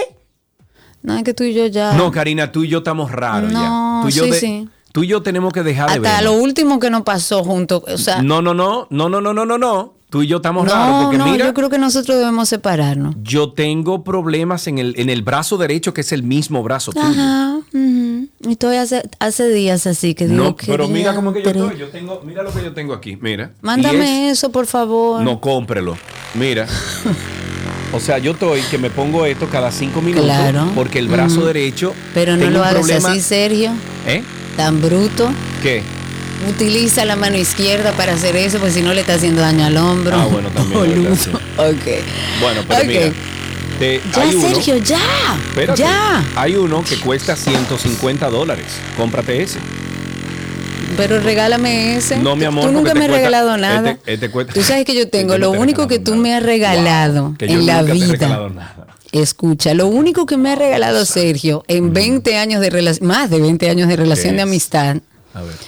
fue un corazón de cuarzo que lo tengo ahí y que lo, lo protejo Ah, como bien. energía positiva. Pero dije, Tú esto es lo único que me ha regalado mi hermano y amigo Sergio Carlos. Yo espero que tú hayas lavado el corazón de cuarzo que te regalé Claro. con la luna del otro día. Ay, no. no, lo hice, pero sí, lo limpio. Agua purificada. No, ¿cómo es? Agua, agua purificada o agua natural. ¿Cómo era? Ay, Dios mío, era el chocolatico que nos decía cómo lavarlo todo. Ay, no me Eh, acuerdo. Sí. Vamos a preguntarle a Dominic Fuente, que ella debe saber muy bien cómo se lava un cuarzo. ¿Tú sabes qué debemos de hacer cuando vayamos a, a- a Jarabacoa dentro de ocho años y sea de otro dueño el proyecto de Jarabacoa, eh, deberíamos de hacer con Dominic en el Yoga House. Chulísimo. Deberíamos de hacer un círculo de meditación y Me señores anímense, yo les he invitado a ustedes. Pero yo te Hay- dije que yo voy, es que ese grupo es un lío, nadie puede. Nunca yo puse siete fechas y nadie puede. Bueno. Es un lío. Que por cierto, estamos hablando de Dominic Fuentes. Muchas personas quizás la conocen por el trabajo que hizo en medios de comunicación durante muchos años. Trabajó también en, en Telemundo, en Univisión. Eh, sin embargo, se, se hizo profesional en el área de la psicología. Está consultando, pero Y me parece... decimos- y le decimos ¿Eh? la brujita. Sí, porque eh, me parece que el, el tipo de terapia que ella hace eh, es Holística. lindísima, es muy interesante y es completa, porque ella es psicóloga de profesión. Sin embargo, trabaja una parte holística muy importante, porque la espiritualidad, señores, Señores, si no pero- hablo de religión, Pero vamos, de... a hacer, vamos a hacer un fin de semana con Dominic ahí, ¿eh? Dominic, vamos a armar eso. Es más, mira, en serio. El- vamos a armar un fin de semana con Dominic holístico El- para llámala, conectar con llámala ahí, nuestro Julia. espíritu. Llámala ahí al teléfono. Vamos a hablar con. En lo Yo que no hablamos puedo, con- tengo spaces. Ahí, abre ahí, abre Déjame, ahí. déjame ver, déjame llamarla aquí. Espérate. En lo que hablamos con, con Ángel, que está en la línea, vamos a llamar a Dominic. Eh. Ángel, buenas tardes. Saludos. Sergio Carlos, ¿cómo estás, Karina? ¿Cómo estás? Bienvenido, Hermano muy bien. mío, ¿cómo está la vida? caliente. Oye, estoy aquí en Santiago, en tu pueblo. Ok, Déjame muy decirte, bien. Cuéntanos. Esta, esta mañana venía para acá a Santiago y pasé por el país el 6 de noviembre. Yo siempre digo, porque yo quiero que este país, como ustedes, que las cosas se arreglen. Y no que estén los políticos, como el- el- el- esta gente que todo lo de ellos es bueno, lo que hicieron atrás no es bueno. Entonces, los peajes es un desastre. Yo Mira. pasé por el 6 de noviembre Sí. y sí. tú- tú- se me puso en rojo y tengo Ángel, rápido. yo te voy a hacer, ahora que, que tú llamas y dices lo de los peajes, yo voy a hacer un comentario eh, y tengo que ser transparente. Sí, estoy haciendo un trabajo con RD Vial. ¿Ok? Sí, ya lo me están sabíamos. pagando. Sí, espérate ya un lo momento. sabíamos. No, bueno, pero, pero es bueno que. No, no, no, no, no, no, no, no. No, los comentarios de anteriores no son eh, por, por, por el trabajo que estoy haciendo ahora, sino que estoy haciendo un trabajo con RD Vial para incentivar a los amigos a que compren su paso rápido. Sin embargo, Karina, eh, y siendo transparente, ¿ok? Sin embargo, y siendo transparente, ayer me pasé casi tres horas en el peaje Coral 1, que es el peaje que queda cerca de donde vivo aquí en, en Punta Cana. Eh, me pasé tres horas ahí. Y lo que yo vi ahí demuestra que nosotros, los conductores, somos una falta, o sea, somos unos falta de educación, somos una falta de consideración para los procesos que nos ofrecen en el Estado Dominicano. Y lo digo con mucha convicción, porque ahí yo vi gente que a propósito se tiró por el paso rápido y decía, no, es que la otra fila está muy Siempre. larga. Ajá. Pero señor, usted no tiene el paso rápido. Ah, no, no, no, no, no. Ven, ¿dónde te pago? No, señor. Usted Hasta que no, le pongan una multa y no lo dejen pasar, que le cobren la multa ahí mismo. Yo se la cobraría ahí mismo. Usted me tiene No. que pagar esta multa aquí. Pero mira, aparte de eso, también gente que tiene el paso rápido en la mano. ¿Ok? El, el dispositivo. Ah, no, míralo aquí. Señor, ese dispositivo va en el vidrio o va en algún lugar donde se pueda leer, donde el lector electrónico que tiene usted ahí arriba pueda leer el ok, paso ahora rápido. paréntesis. ¿Puedo hacer un paréntesis ahí? Diga. Que ese lector haga sentido. Porque si yo tengo que frenar a cero, no es un paso rápido. No, no tiene que Yo tengo si- que si si te estoy usted- diciendo mi experiencia. Ok, te Yo tengo que algo. frenar en seco, en cero, esperar y ahí abre. Te pregunto entonces algo porque ayer me dieron, me dieron un cursillo en paso rápido. Te pregunto algo. ¿Dónde está el, el dispositivo tuyo? ¿En qué lugar del me recomendaron ponerlo está, eh, si, si ves el medio del cristal, Sí, abajo del retrovisor. Es, no, eh, al lado del retrovisor. Ok. ¿Tiene alguna obstrucción entre el paso rápido no. y el vidrio? Absolutamente. Porque ayer no. también me di cuenta que mucha gente lo pone por debajo de la lámina de protección que No, le pone el parabrisas.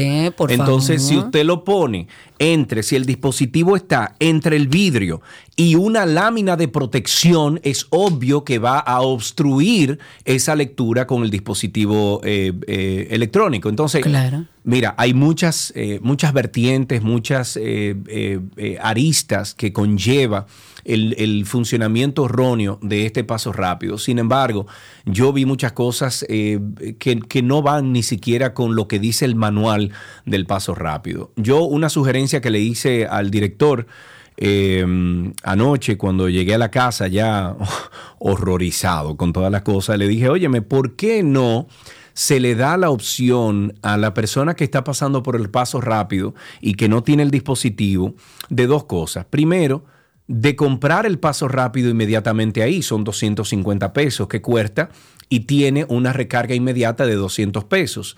Es la primera opción. Y la segunda opción es, si usted no compra el paso rápido, si no lo tiene, entonces se le pone una multa de 500. Creo que eso podría funcionar a que más personas tengan el paso rápido. Sí, pero, también es un hay que, es un pero caos, es un ¿eh? caos, tristemente es un caos. Hay que terminar de organizar eh, ese tema del paso rápido y de todos los peajes. 829-236-9856, ahí está Julio en la línea. Recuerden que estamos en vivo a través de Twitter Spaces y por ahí también pueden hablar con nosotros. Ahí tenemos a Julio. Buenas tardes, Julio. Adelante, se te escucha. Ana, ¿cómo están ustedes? Muy bien, gracias a Dios. ¿Cómo estás tú? Vivo, suelto y en nómina. Vivo, suelto y mo- en nómina. Me gusta eso. Cuéntame, Julio. Mi hermano, para reconocerle a Ministerio de Cultura, hasta el gobierno, si quiere, la organización de la Feria del Libro. Ah, mira qué bien. Pasaste por allá, yo Julio. fui a, sí, yo fui ayer, no me tengo tiempo de ir, y estacioné mi vehículo en Bellas Artes. Ahí hay un minibús que te lleva a, a la Feria del Libro. Y para volver, tú vuelves al sitio donde dejaste el minibús y lo vuelves de nuevo y te lleva a, a Bellas Artes de nuevo. Muy bien. Y también la, la organización de los, como dijo Milagro ahorita, de los pabellones. Eh, todo muy bien, muy bien. Es sorprendente que en este gobierno haya algo también hecho. Óyeme, muchacho. Bueno, pero muy bien, está muy bien, está muy bien. Cosas buenas, cosas malas.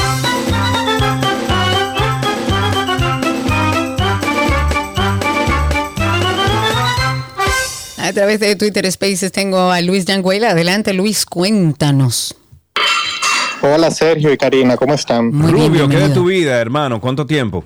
Les dejé la novela de Euridice Canaán en cabina, Morir por última vez, que se lanzó en la Feria del Libro. Ah, pero muy bien, gracias. Wow, Gracias. Luis. Lo voy a buscar ahora mismo. Por favor, Cristi, guárdamelo ahí que paso a, a recogerlo en el día de hoy. Me gusta. 829-236-9856. Ya tenemos a Dominic Fuentes con nosotros en la línea. Dominic, ¿cómo estás? Hola, por allá, muy bien. Hola. Mira, amiga, déjame friend, explicarte algo. Vamos Ah, a dar- por explicarte. favor, vamos a- en contexto para no meter la pata. Exacto. Vamos, vamos a, a darte el contexto de por qué te estamos llamando al aire así en caliente. Dale, Karina. Exacto, yo estaba hablando, no sé por qué llegó el tema, el, nombre de Dominic, pero bueno, llegó el tema de Dominic Fuentes de alguna manera y yo estaba explicando en el aire que me parecía muy interesante las consultas que estabas haciendo porque no solamente eres psicóloga, sino que abordas una parte holística y espiritual importante que yo en todo mi proceso he entendido que es estrictamente necesario. Bueno, en ese comentario que aprovecho y le digo a la gente, sigan a Dominic Fuentes, a sí mismo, por ahí le escriben por mensaje directo Ah, espérate, si quieren espérate, espérate, consultar. Ella llegó a la conversación porque Karina dice, eh, Dominic, que lo único que yo le he regalado en veintipico de años Ah, sí, ha verdad. sido un cuarzo, un corazón de cuarzo, y yo le pregunté Oh, si ella eh. había limpiado el cuarzo en la luna que tuvimos el otro día, en la luna azul que tuvimos el otro día, y ella me dijo, no, tengo que llamar a Dominic para saber cómo es que se hace. Bueno, así fue que llegaste a la conversación. Entonces, a, a- a raíz de ese comentario, Sergio dice, pero vamos a hacer un retiro con Dominic. Y yo digo, pero eso está En buenísimo. Jarabacoa, allá arriba, donde yo los he invitado a ustedes mil veces. Sí, ese viaje está por, por agendarse, pues sería para mí un honor. Tú sabes Vamos arriba. Sí, es así. Y- Vamos a armar el retiro para ayudar a la gente a que pues eh, bote mucho estrés, porque las personas están como muy cargaditas Bueno, sí. emocionalmente últimamente. Pero me llamó mucho la Y sí. atención, Dominic, que Karina está diciendo que tú haces una combinación perfecta entre la ciencia, léase lo que estudiaste, la psicología y lo holístico. ¿Es así? Sí, mira lo que pasa. Yo pertenezco a una escuela de un linaje que tiene que ver con, con el trabajo de la personalidad, de la mente. O sea, que al final, por más fe, por más creencias espirituales de cualquier línea que tú tengas, somos cuerpos, somos mente, somos personalidad, eh, somos traumas, somos alegría, somos felicidad. O sea, tenemos temas que trabajar a nivel físico en esta vida. Entonces, no solamente un tema de fe, de que yo confío en que puedo cambiar, sino cómo cambiar, cómo trabajar mi, mis traumas, mis situaciones internas. Obviamente, yo tengo 24 años en este camino y he fusiona- fusionado lo que es el trabajo de la personalidad, el trabajo interno y cómo alimentarme de herramientas holísticas que en mi camino de sanación me han funcionado espectacularmente. O sea, de verdad, yo solamente utilizando la psicología no me es suficiente. ¿Por qué? Porque no soy solamente mente, soy emociones, soy energía, o sea, cuántas veces, por ejemplo, cuando tú coges pique, tú sientes una sensación dentro de ti, no solamente esa emoción lo mueve una energía, y la energía se queda en el cuerpo, entonces, ¿cómo la saco? ¿Cómo la transmuto? ¿Cómo sé? ¿Cómo no me cargo? Entonces, ¿Cómo no me todo- cargo? cómo, exacto, cómo dreno, cómo fluyo, cómo veo las cosas desde el amor, con humildad. Entonces, todo ese camino es un camino eh, que hay que aprender a recorrerlo para poder llegar al objetivo que quiero. Y mi trabajo es acompañar a las personas para que en el proceso que quieran trabajar, con mi experiencia, yo poderlos guiar. Claro, con voluntad y con deseo propio, porque no existe No, en este claro. aspecto, no existen los milagros. No, Entonces, claro, la persona tiene que tener- de, de yo Claro. ser infiel o ser mentiroso, no. Vamos No hay a fo- trabajar. no hay fórmulas mágicas, no hay fórmulas mágicas. Claro. Claro. Bueno, Dominic, pues, qué pues, bueno. ya Dominic, va- vamos, vamos a armar un fin de semana, perdón Karina, vamos a armar Sí. un- ese fin de semana para que la gente, creo Ay, que tenemos un cupo de 30 personas eh, en total, son 12 diferentes eh, eh, como casitas que hay allá y, y creo que sería un fin de semana muy chulo. Nosotros hicimos un yoga house, que ahí es que podemos hacer la reunión de todos, un círculo grande, podemos encanta, trabajar incluso eh, eh, como núcleos eh, o diferentes como, eh, ¿cómo se le llama eso? Eso tiene un nombre, eh, diferentes como grupitos. Grupos, ajá. Subgrupos, exacto, sí, pero eso tiene un nombre. Eh, eh, celdas. Podemos tra- trabajar diferentes celdas dentro del grupo y bueno, lo importante es que tú armes lo, lo que vas a presentar y nosotros armamos entonces el fin de semana. ¿De acuerdo? Me encanta la idea, o sea que lo vamos a hacer casi ya. Bueno, Eso pues es ya. ármate eso, va a ser comida incluida, tenemos un chef allá y todo, un tipo, bueno, tenemos un tipo hasta que ta- eh, él es mesero. Comida también, my full eating y todo. Oye, oye, Ella de conectarnos. que vamos. Claro. Allá tenemos un chico que es eh, parte de todo el equipo, pero además de eso, él toca salsa. O sea que en la noche Ah, podemos por a tener- bailar también vamos. El Claro, baile libera. Dominic, te quiero, amiga, con Ay, pero esta todo mi llamada, corazón. Esta llamada ha sido como así, como, como Dios mío, señora, si llámeme más menudo. Dominic, un beso Hay que grande. armar ese cupo. Les amo, un beso y a todos los oyentes también, un abrazo. Bye bye. Ahí estuvo Dominic Fuente. Bueno, viene ese fin de semana 12 y 2 holístico con Dominic Fuente. Así es que se va a llamar. Así que se va a llamar. Mientras tanto, tenemos una llamadita aquí. Tenemos a Luis. Buenas tardes, Luis. Adelante. Saludos, Sergio, ¿todo bien? Hermano, cuéntanos. Mira, escuchando lo de RD Vial, una sugerencia. Ay, perdóname Luis, perdóname Luis, Luis, Luis. Vamos a bajar el volumen de tu radio. Escúchanos por el teléfono solamente para tener una, una conversación eh, certera. Adelante. Disculpa, ya lo bajé. Ya, listo. Sí, que te decía que he estado dos veces en Panamá y en, dentro de la ciudad ellos utilizan lo que es lo que es el paso rápido. Y entre todos los pasos rápidos que yo pasé, ahí no había una sola persona. O sea, no, o sea, en cada cabina no había, y había un centro próximo por ahí, que, que maneja lo que es la- los pases rápidos, pero en esas cabinas de pases rápidos no hay un solo ser humano. Entonces no puede ser que aquí nosotros seamos tan animales. Bueno, ahí voy, Eh, hermano. sí, Mira, yo pensaba sí, que eso era así, de que mira, de que esos equipos no funcionan. Pero es que hay mucha gente que no se lleva ni de la más mínima. No, el ciudadano, y aquí lo hemos dicho mucho, y yo he insistido mucho, claro que hay que exigirle al gobierno que haga su trabajo, pero usted como ciudadano también tiene deberes, usted Tiene no puede vivir como chivo sin ley. Claro, usted tiene que participar, usted no puede ser y que, no, es que mucha gente que no sabía ni siquiera que tenía que tener el, el- el dispositivo pegado al vidrio, o sea, Por Es una Dios, locura, por Diosito. Claro. Seguimos en Tránsito y Circo en el 829-236-9856 y a través de Twitter Spaces. Aquellos que no saben, es tan fácil como ir a Twitter, buscarnos como 262. Arriba va, va a haber unos circulitos, clic encima y así nos escucha en vivo y puede participar como lo va a hacer ahora Gabriel, que está con nosotros a través de Twitter Spaces. Cuéntanos, Gabriel, habilita ahí tu micrófono y cuéntanos. Sí, gracias, buenas tardes. Espero que ustedes estén bien. Muy bien, cuéntanos.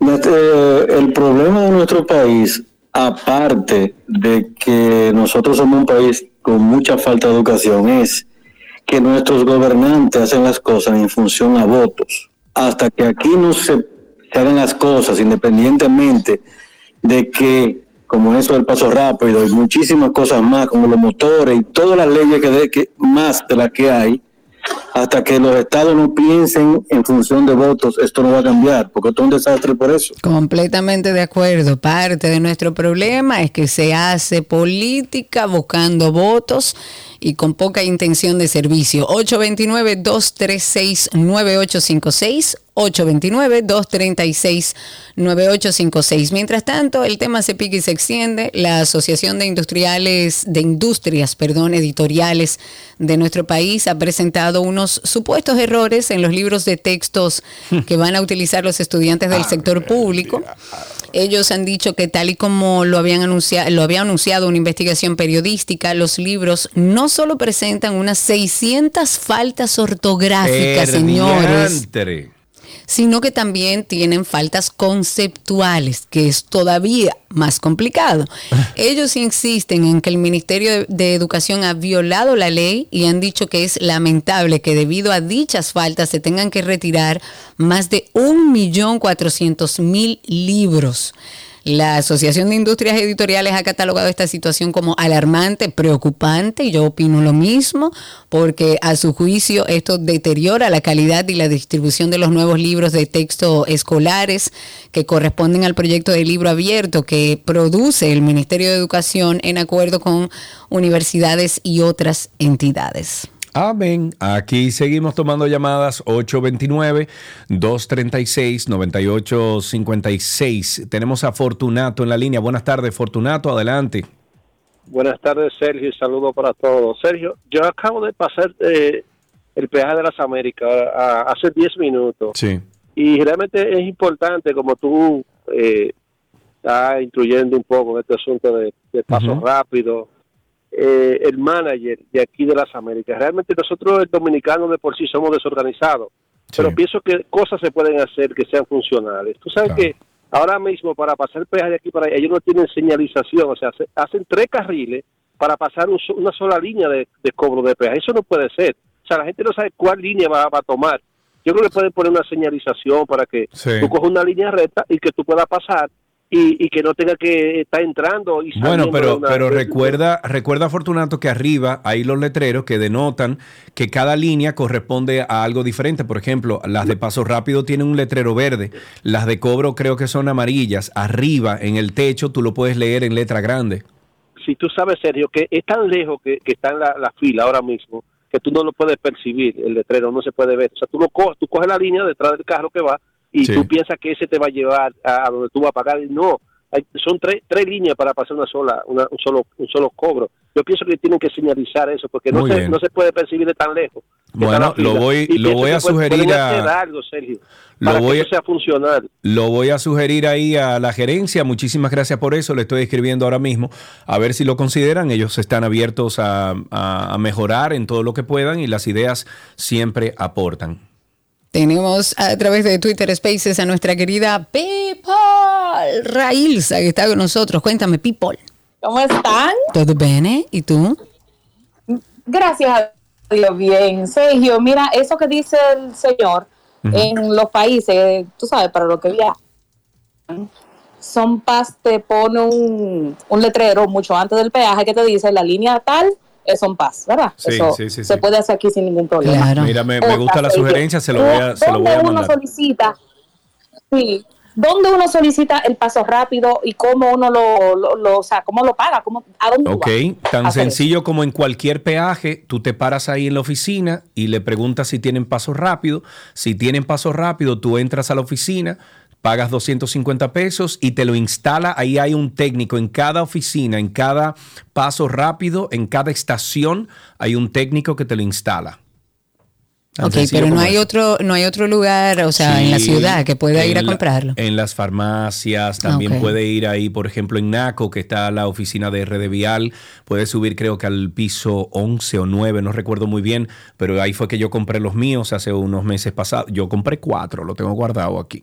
Eh, y ahí lo puedes comprar, pero eh, yo creo que más rápido es si en, el- en la misma estación de paso rápido tú te paras en la oficina, entras y, y compras el paso rápido y te lo instalan ahí mismito. Perfecto, antes Ah, de mira, irnos perdón, a la perdón, pausa. Perdón, perdón, eh, Víctor Prieto me está diciendo que Farmacia Carol lo tiene a domicilio. Gracias, Víctor. Ah, mira, eso es genial, muy bueno, mejor chévere, aún. sí, Nuestros claro. amigos de Farmacias Carol. Tengo a través de Twitter Spaces a Manu. Adelante, Manu. Habilite su micrófono. Lo escuchamos en vivo. Manu. Hola, Ahora sí, cuéntanos.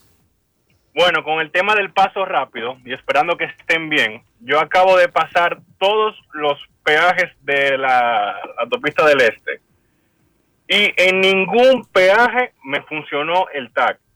Siempre era, por favor, deme el número para ver si tiene A mí balance. también me pasa lo mismo. Tengo, tengo balance. Señores, yo que soy quiquilloso nunca me pasa. Mira vos.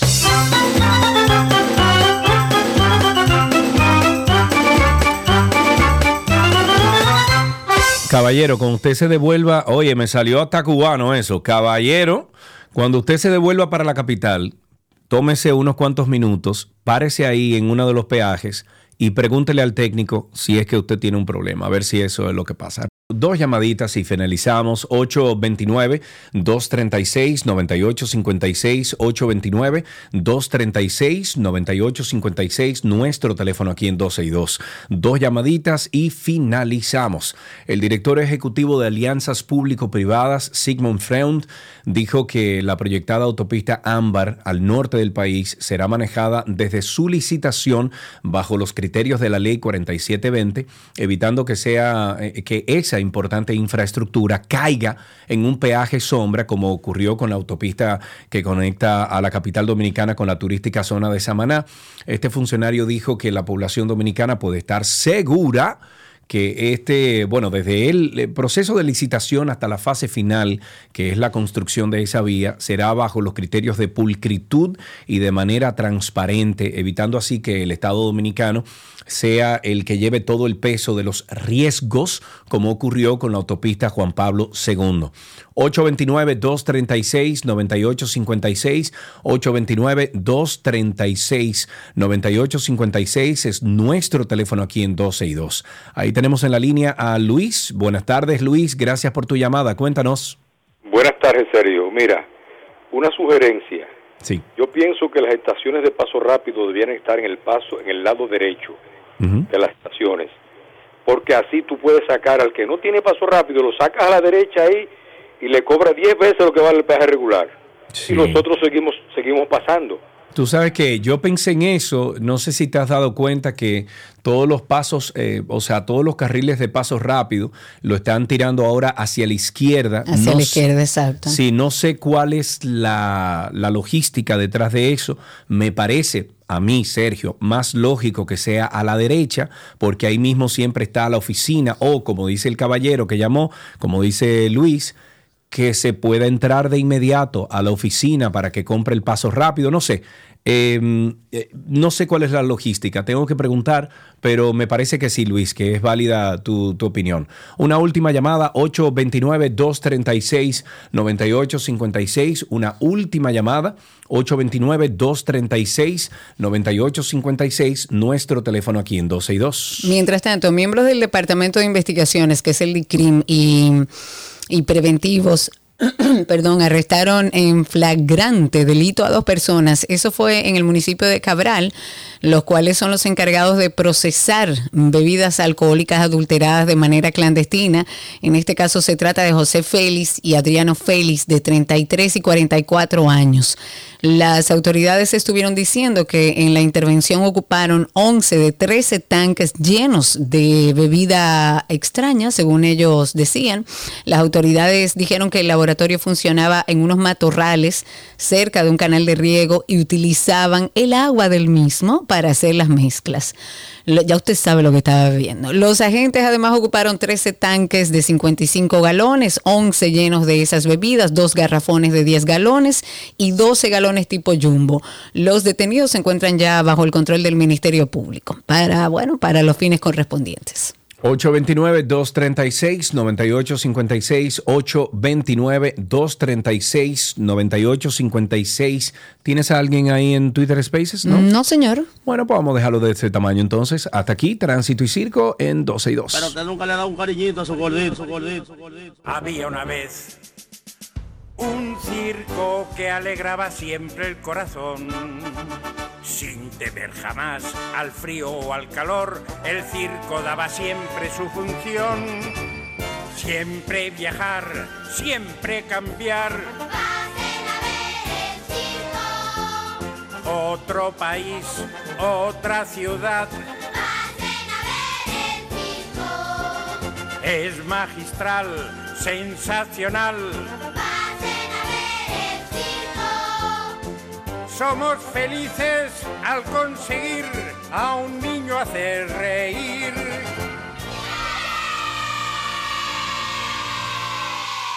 Todo lo que quieres está en 12 y 2.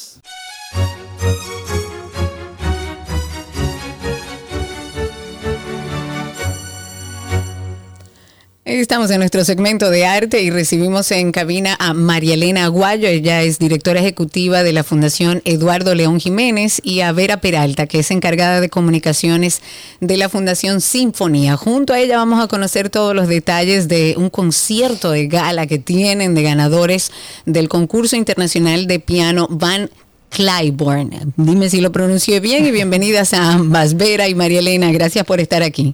Hola, hola, muchas gracias, gracias por recibirnos. Muchísimas gracias. Primero- lo mencionaste, lo pronunciaste muy bien. Medianamente bien, ¿verdad? Cuéntenos un poco acerca de, primero, el origen de este concurso. Claro que sí. Bueno, eh, esta competencia internacional de piano eh, surge durante o después de la Guerra Fría, mejor dicho, luego de que el pianista Van Cliburn ganara la competencia de piano Tchaikovsky en Rusia durante la. Guerra Fría y rompió un paradigma histórico, político sin precedentes. Entonces luego cuando él regresa a los Estados Unidos, eh, hacen una gira, venden muchísimos discos. Bueno, es uno de los pianistas más emblemáticos de toda la historia. Y en nombre de él es que se crea la, la competencia que ya tiene 60 años eh, de existencia, se celebra cada cuatro años. Y es tan importante que se le considera como las Olimpiadas del piano, porque todos los pianistas top, los mejores del mundo, se presentan ahí y compiten entre sí. Y nosotros Uy, genial, vamos eso debe a traer- bellísimo. Y vamos a traer a los tres ganadores del año pasado. Me encanta. Y entonces, dentro del marco de este concierto y de esta actividad, ¿cuáles actividades vamos a poder destacar?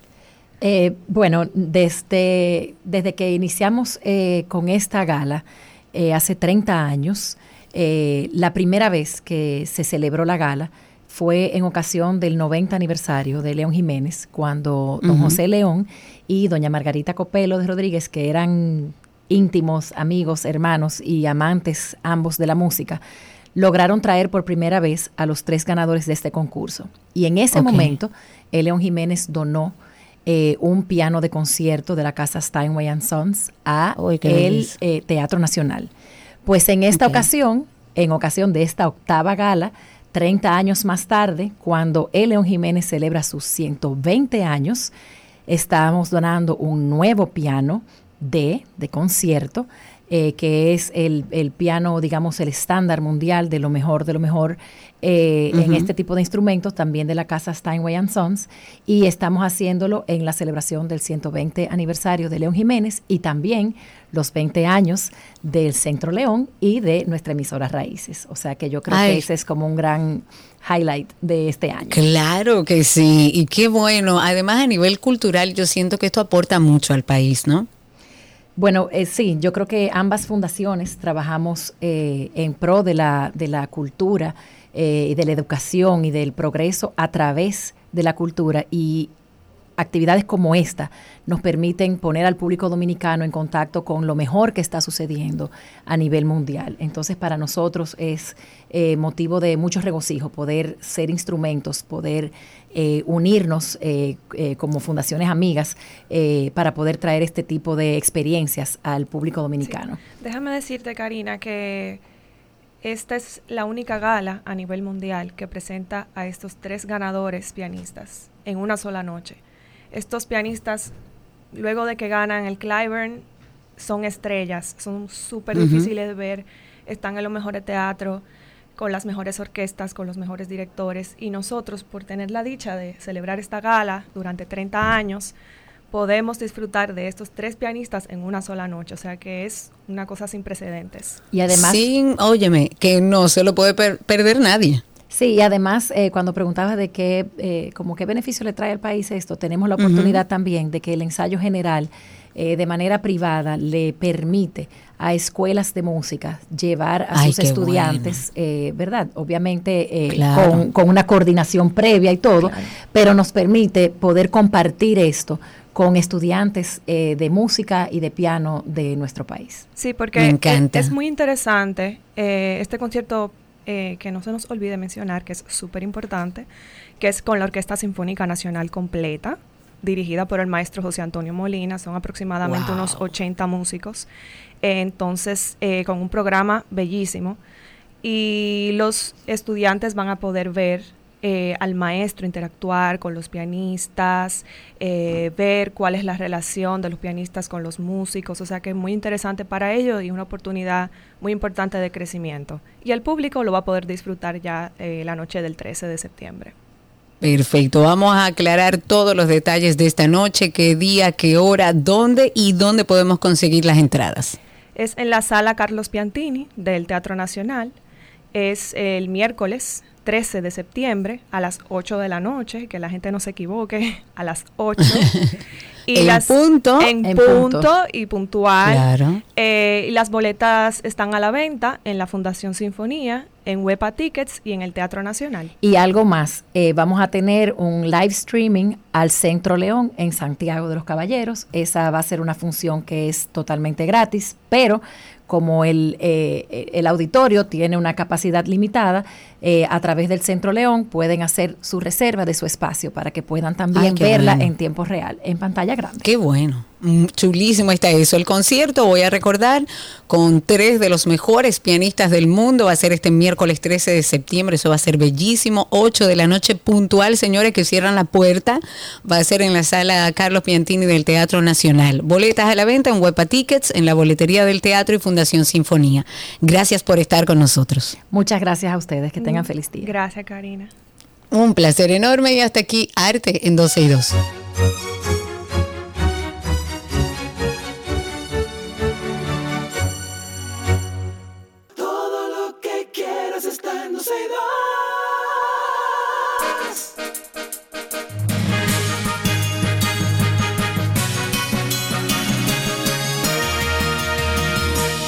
Estas son las noticias actualizadas aquí en 12 y 2. La Dirección General de RD Vial informó que los trabajos de mantenimiento y actualización en la estación de peaje de las Américas avanzan por encima de un 70%. El director de esta entidad dijo que esto es fruto de las nuevas implementaciones que se ejecutan, ya que el paso rápido de los vehículos ha tenido alguna, algunas adversidades durante los últimos días, pero que se encuentran trabajando perdón, para dar solución en su totalidad a la situación. El director dijo que a pesar de los grandes retos y las múltiples deficiencias que se han acumulado por el paso de los años en el sistema de peaje de la República Dominicana, se esperan grandes cambios en las estaciones de peajes de la Romana, la autopista Duarte, la carretera Sánchez, así como en la avenida 6 de noviembre. Ojalá que sea así. La Junta Central Electoral realizó ya la primera prueba regional de cómputo electoral, mediante el cual verificó el funcionamiento de los dispositivos de escaneo, digitación, eh, impresión y transmisión de datos que se van a utilizar en las primarias y en los comicios del año 2024. El primer simulacro del cómputo electoral, en el que participaron 1.700 personas, se ejecutó en 392 colegios electorales distribuidos en 31 provincias y por supuesto el Distrito Nacional, abarcando 38 municipios y 40 distritos municipales. De acuerdo con la Junta, en esta primera prueba regional de cómputo electoral se logró probar la eficiencia de los componentes de digitación, escaneo y transmisión, así como de su posterior divulgación. La Junta informó que ya tiene en su programación dos simulacros regionales más, uno antes de las elecciones municipales, que se van a realizar en febrero próximo, y otro que se va a ejecutar antes de las elecciones congresuales y presidenciales que están pautadas, como sabemos, para el mes de, mayo del año que viene, en cumplimiento con el calendario electoral. El vocero de la presidencia y director de Estrategia y Comunicación Gubernamental, Homero Figueroa, dijo en el día de hoy que aquellos funcionarios de gobierno que tengan responsabilidad en la campaña de reelección del presidente Luis Abinader tienen que pedir licencia. Figueroa dijo, todos estamos conscientes de que aquellos funcionarios que tengan responsabilidad en la campaña tienen que hacer un aparte pedir esa licencia.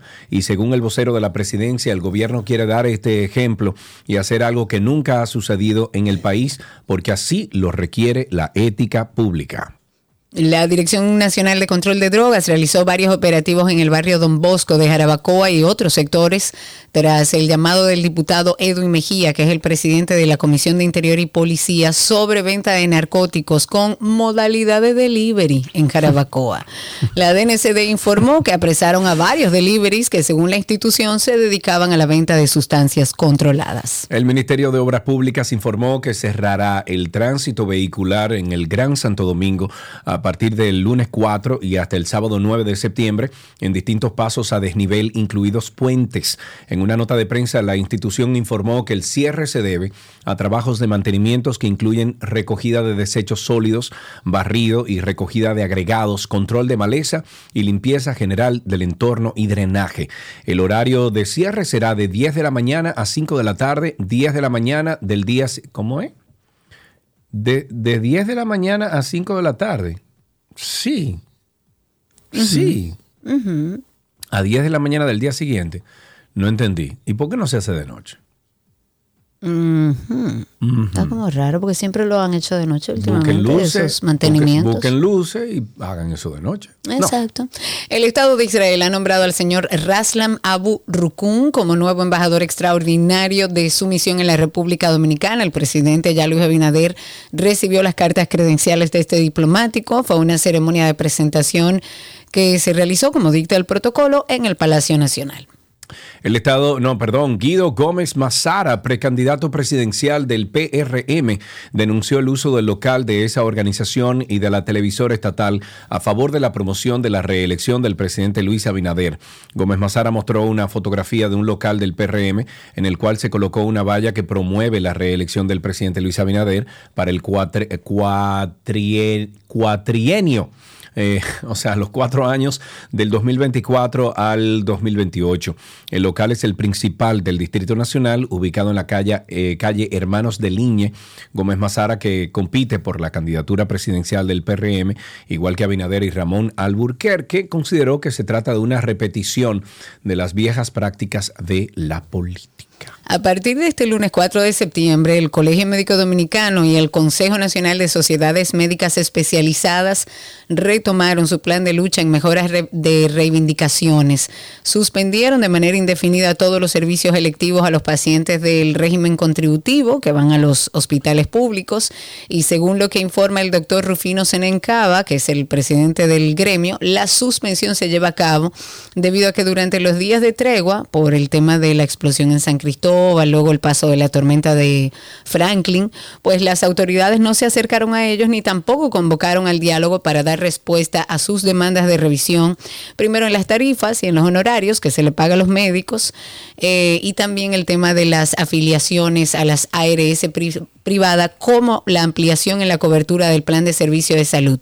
Pero además, Enencaba dijo que va a realizar un paro labo- laboral a nivel público y privado por 48 horas para los días jueves 7 y viernes 8 de este mes, donde solo se van a atender emergencias y pacientes críticos. El Ministerio de Educación Superior, Ciencia y Tecnología anunció capacitaciones nacionales e internacionales, así como acceso a los programas de becas para los docentes, coordinadores y supervisores del programa Inglés de Inmersión para la competitividad con el objetivo de profe- perfeccionar sus habilidades y la de sus alumnos. El anuncio fue realizado por el titular de la institución, doctor Franklin García Fermín, durante un encuentro con 200 maestros, 200 maestros del programa en el Gran Santo Domingo, donde se dijo que las acciones incluyen habitaciones docentes, acceso a cursos técnicos de grado y posgrado, así como intercambios docentes y académicos con las embajadas Reino Unido y Estados Unidos. Para finalizar, vamos a ponernos al día con este caso. hora de comenzar el juego. Y yo pienso que es mirando hacia el frente que debemos caminar. Es importante aclarar. Inventando. Jugaremos. Corre, corre, corre, corre calamar. Corre que te pillan, corre por el mar.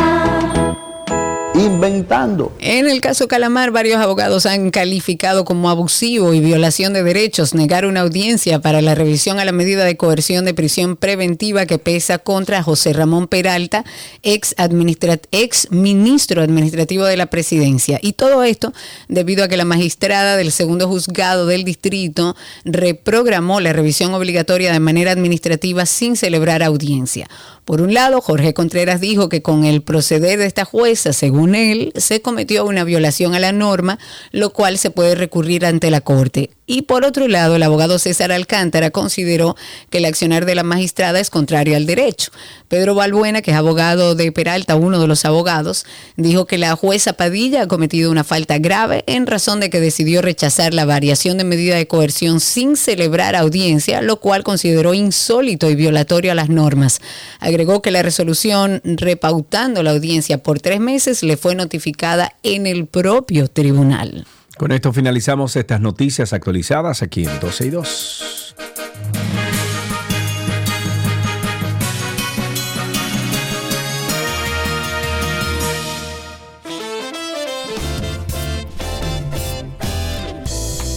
Hasta aquí estas noticias actualizadas, perdón, este programa del día de hoy llega, así es. Mañana nos encontramos por aquí como siempre a las 12 del mediodía y hasta las 2.30 de la tarde.